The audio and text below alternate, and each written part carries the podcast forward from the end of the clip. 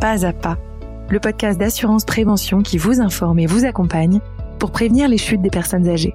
D'après le ministère chargé de l'autonomie, en France, les chutes des personnes âgées sont responsables de 100 000 hospitalisations par an et plus de 10 000 décès.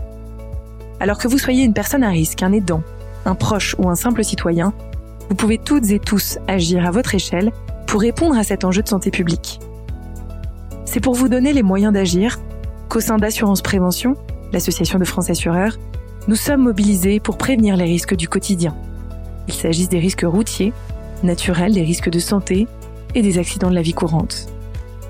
Vous entendrez donc dans ce podcast des témoignages et des paroles d'experts pour vous informer et vous accompagner pas à pas sur ce sujet souvent sensible. Bonjour à toutes et à tous, je suis Ombline Desgermanozda, je suis journaliste et je suis ravie de vous accueillir dans ce podcast. Comme l'explique l'épisode 1 de ce podcast, consacré aux impacts des chutes et à leurs facteurs de risque, l'environnement et notamment le logement de la personne âgée compte parmi ces facteurs très importants à prendre en compte. Alors, comment évaluer les besoins d'aménagement à mettre en place? Vers qui se tourner pour réaliser cette évaluation? Quels sont les critères qui doivent être pris en compte? Comment intégrer l'usage de nouveaux équipements anti-chute dans la routine d'une personne âgée? Pour répondre à ces questions, dans ce deuxième épisode, j'accueille maintenant à mon micro Sandrine Menson, qui est ergothérapeute. Bonjour Sandrine, et merci d'être avec nous aujourd'hui. Bonjour Ambline, merci à vous. Sandrine, avant de vous partager le premier témoignage qui nous a été envoyé, est-ce que vous pourriez nous expliquer votre métier? Quel est votre principal objectif? Eh bien, volontiers. Donc, l'ergothérapie, c'est une profession de santé. Euh, L'objectif principal en ergothérapie, c'est le maintien des activités de chacun, euh, qu'elles puissent se faire en étant euh, le plus efficace possible et euh, le plus en sécurité. Euh, et puis que la personne elle puisse maintenir aussi son indépendance et son autonomie dans la réalisation euh, des activités qui sont importantes pour elle ou bien des activités qu'elle doit faire.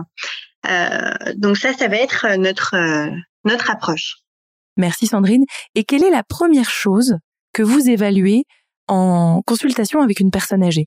Alors, ce qu'on on, a différents temps, mais le cœur de notre euh, de, de, de, notre approche auprès de la personne, ça va être d'aller évaluer la qualité dans sa performance occupationnelle. Alors ça veut dire que on va euh, se baser sur euh, l'observation de la personne et euh, cette personne, elle va être engagée dans une activité qui est une activité réelle. Donc, elle va vraiment être en train de faire quelque chose. c'est aussi une activité que la personne va choisir. Et enfin, c'est une activité que la personne va réaliser dans un contexte qui est pertinent pour elle. et tout ça, ça va nous donner plein d'informations sur comment est-ce que la personne, elle est capable de faire des, des actions euh, qui sont orientées vers, euh, vers euh, son but? Donc ça peut être par exemple aller faire une course, faire sa toilette, ça peut être finalement toute activité du quotidien de la personne âgée? Exactement. Euh, ça peut être enfiler ses chaussettes, préparer son café, euh, euh, aller faire une course pour aller chercher du pain. tout ça, c'est autant de situations sur lesquelles on va s'appuyer pour faire notre notre intervention et dont on va chercher à améliorer, si je comprends bien, l'efficacité et la performance quand c'est pertinent pour la personne. Alors nous allons tout de suite rentrer dans votre quotidien, Sandrine, grâce au témoignage de Claude, euh, que j'aimerais vous partager maintenant. Il nous dit bonsoir, je m'appelle Claude, je viens de fêter mes 82 ans. Depuis quelques mois, je sens que mon équilibre est plus fragile. Moi qui allais chercher mon pain à pied chaque matin, qui montais les escaliers de ma maison pour aller me coucher, je crains maintenant de tomber et de ne pas pouvoir me relever tout seul. Je ne veux pas devenir dépendant, mais je veux me sentir en sécurité. Est-ce que la solution est d'aménager ma maison différemment? Sandrine alors, euh, ben, merci Claude pour euh, pour la question. Euh, donc, quand quand nous on va pouvoir rencontrer Claude, on va avoir toute une tout un temps pour s'entretenir avec Claude, pour bien comprendre finalement qui il est, qu'est-ce qui est important pour lui, les activités qu'il qui sont importantes, celles qu'il doit faire aussi. on va aussi chercher à, à comprendre bah, Claude, est-ce qu'il est entouré avec des personnes, est-ce qu'il vit tout seul ou pas chez lui. Euh, et puis tout ça, ça va nous permettre d'avoir énormément d'informations euh, pour mieux comprendre euh, ce que, comment on va pouvoir accompagner Claude. Euh, et puis, euh, ben, une fois qu'on aura fait qu'on aura fait tout, tout, tout ce temps-là, on va pouvoir faire une évaluation donc de sa performance dans l'occupation. Donc, ce qu'on a vu tout à l'heure, on va lui proposer de faire une activité qui peut être par exemple de préparer son café parce que c'est quelque chose qu'il fait par exemple tous les matins. Et puis, ben, pendant qu'il va préparer son café, ça va nous permettre d'évaluer si la personne, ben, par exemple, il, est capable d'être stable ou bien est-ce que euh, pendant qu'il prépare son café, il a besoin de prendre appui avec sa main sur euh, son plan de travail, par exemple. On va aussi observer, par exemple, la position de son corps.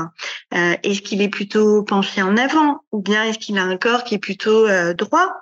Et puis, on va regarder est-ce qu'il est un peu trop loin ou un peu trop près par rapport à, sa cafetière quand il est en train de faire l'activité. Et finalement, tout ça, ça va me permettre d'avoir plein d'informations euh, bah, sur son équilibre, mais sur son équilibre pendant la situation d'activité. Euh, donc, je vais pouvoir voir est-ce qu'il a besoin de beaucoup d'efforts, est-ce qu'il est plutôt efficace, est-ce qu'il est bien en sécurité, euh, et puis s'il a besoin d'aide euh, ou pas. Et une fois qu'on a évalué tout ça, et puis que je vais croiser tout ça avec les informations qu'il m'aura partagées pendant pendant l'entretien, euh, eh bien ça va me permettre de, de voir euh, donc dans dans son logement est-ce qu'il y a des choses euh, qu'il va falloir euh, équiper peut-être euh, différemment. et peut-être qu'il y aura des solutions qui vont être sur l'aménagement de son chez lui, mais peut-être qu'il y aura d'autres pistes de propositions qu'on pourra faire à Claude. Et, Claude nous dit qu'il allait chercher son pain tous les jours à pied. Sandrine, pour maintenir cette activité, d'après votre expérience, que peut-on proposer à Claude? Alors oui, tout à fait. Donc une fois qu'on aura fait euh, les évaluations, peut-être que euh, on va avoir euh, des, des, propositions qui vont être pour permettre de, à Claude de continuer à faire cette activité euh, et, et peut-être que ça va passer par euh, un réentraînement en fait euh, à cette activité parce que peut-être que euh, euh, on se dit qu'il pratique pas suffisamment d'activité physique au quotidien et que peut-être qu'il a besoin de pratiquer davantage. Donc ça, ça peut être un premier axe qui va être plutôt pour le réentraîner en fait à, à la pratique d'exercice pour lui permettre de continuer à aller chercher son pain. Euh, peut-être qu'une deuxième piste qu'on pourrait avoir, c'est que peut-être l'activité, il faut qu'elle soit un tout petit peu adaptée. Peut-être que Claude, il est encore capable d'aller chercher son pain, mais peut-être qu'on a vu qu'il se fatiguait assez rapidement, qu'il avait besoin de beaucoup plus d'efforts pour euh, faire euh, les, les mètres, les quelques centaines de mètres qui le séparent de la boulangerie. Et peut-être qu'il faut qu'on trouve un, trajet euh, qui lui permette de trouver un banc euh, pour pouvoir se reposer euh, pendant ce trajet-là. Donc ça, ça va être une deuxième piste hein, qui va plutôt concerner donc l'activité d'aller chercher son pain. Et puis peut-être une troisième piste qu'on pourrait avoir, ce serait ben, peut-être de, de, modifier un petit peu son environnement et peut-être qu'il faudrait qu'il ait euh, une canne Claude, parce que peut-être qu'on a vu euh, pendant la préparation du café qu'on avait évalué euh, préalablement qu'en fait il, il, est difficile pour Claude sans appui d'avoir d'assurer sa sécurité, alors que s'il dispose d'une canne euh, qu'on va lui apprendre à utiliser, qu'on va lui apprendre à intégrer euh, dans tout son quotidien, euh, et bien peut-être que du coup Claude pourra continuer à aller chercher son pain et en plus en sécurité. Alors on a on a d'autres euh, pistes. Peut-être que ça c'est pour son activité du pain, et puis peut-être qu'on peut se dire aussi que mais chez lui il y aura peut-être d'autres euh, équipements qui pourront convenir. Alors euh, on, a en tête des choses qui pourraient être sur la nuit, par exemple on a des chemins lumineux pour la nuit. on a aussi des systèmes de téléassistance parce que peut-être que si Claude vit seul, on aura un niveau de sécurité amélioré s'il est bien équipé. Voilà un petit peu des, pistes possibles sur l'aménagement de son environnement, qui était donc notre euh, troisième euh, euh, piste d'intervention, l'autre étant sur l'activité, puis la première étant plutôt sur lui. Merci Sandrine, et on entend que l'aménagement du logement n'est pas le seul axe de réponse à la prévention du risque de chute, et je voudrais vous lire à présent le témoignage et la question de Françoise. Bonjour, je vous écris parce que j'ai vu mon papa de 85 ans ce week-end et je sens que son appartement peut présenter des risques pour sa sécurité. Ces tapis, par exemple, ne sont pas équipés de matière antidérapante. J'essaie de lui en parler, mais il n'est pas très ouvert sur la question, surtout euh, si j'évoque des équipements coûteux. Mon papa n'aime pas le changement et se sent encore en forme. Est-ce qu'il y a des actions simples et faciles à mettre en place? Et comment puis-je convaincre mon père de leur intérêt? Alors euh, merci, euh, merci à Françoise pour ce témoignage euh, aussi. alors ce, qui, ce que ça met vraiment en évidence, c'est l'importance d'être accompagné, mettre en place des équipements ou mettre en place des nouvelles habitudes dans une dans une routine. c'est quelque chose qui est compliqué et, et qui nécessite un accompagnement parce que changer quelque chose euh, dans sa façon de faire euh, ou dans son environnement euh, n'est pas aussi simple. Et donc, le travail de l'ergothérapeute consiste aussi à accompagner la personne donc dans ses propositions et dans ses mises en place de nouveautés.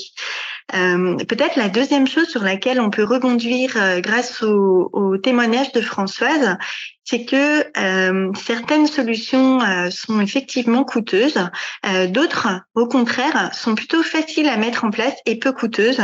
Et peut-être que l'intervention de l'ergothérapeute permet aussi de d'évaluer les, les, bénéfices qu'il pourrait y avoir entre différentes entre différents types de solutions. Et puis, ça va être très important pour l'ergothérapeute que ce soit finalement le papa de Françoise qui soit très acteur. Euh, donc elle a, elle a souligné qu'il n'est pas forcément très ouvert sur la question. Pour autant, il, il, y a probablement des choses qui le motivent. Euh, Peut-être par exemple rester chez lui, c'est quelque chose qui est vraiment très important. Et, euh, et dans, dans la démarche de l'ergothérapeute, ça va être vraiment que la personne soit au centre euh, du projet et, et donc que les solutions euh, soient choisies aussi avec lui. Et peut-être que finalement le coût euh, peut être quelque chose de très déstabilisant pour lui et qui, dont il ne veut pas du tout et qu'il va rejeter, euh, alors que peut-être que d'autres solutions euh, vont être acceptables. et ça, ça va être aussi le travail qui va pouvoir être effectué. Et puis euh, la dernière chose donc euh, euh, sur laquelle peut-être nous pouvons rebondir aujourd'hui, c'est que Françoise parle par exemple des des de matières qui soient antidérapantes et donc c'est bien de rappeler que les solutions elles vont être appropriées pour chacun et qu'il n'y a pas de solution qui soit idéale en toutes circonstances et que c'est bien l'évaluation personnalisée qui va permettre à l'ergothérapeute d'accompagner la personne euh, dans son projet à elle. Euh, et donc ça, ça va être aussi euh, une des préoccupations des ergothérapeutes. Voilà. Avant de nous quitter, Sandrine, qu'est-ce que vous auriez envie de dire à celles et ceux qui nous écoutent? Alors peut-être que le conseil qu'on pourrait qu'on pourrait formuler, c'est de se c'est de se faire accompagner euh, euh, et, euh, et qu'il y a toujours des solutions qui sont possibles à mettre en place et que euh, on peut avoir peur de chuter malheureusement sans avoir déjà chuté et euh, donc euh, il faut consulter dès qu'on a des, des craintes en fait qui se manifestent autour de ça donc ça ce sera vraiment le conseil parce qu'en étant accompagné on peut continuer à rester chez soi avec un environnement qui soit adapté et en continuant à faire ces activités qui sont importantes pour soi. Voilà. Merci Sandrine Menson d'avoir été avec nous aujourd'hui. Merci beaucoup. Merci à vous. Bonne journée à tous.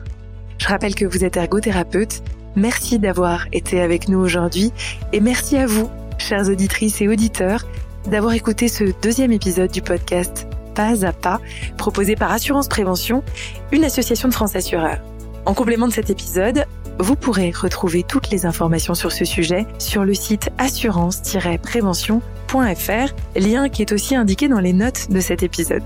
Vous l'aurez compris, sensibiliser, dépister, agir, partager ce podcast autour de vous, c'est être déjà acteur de la prévention des chutes de nos aînés. Alors merci à vous et à très bientôt pour un prochain épisode.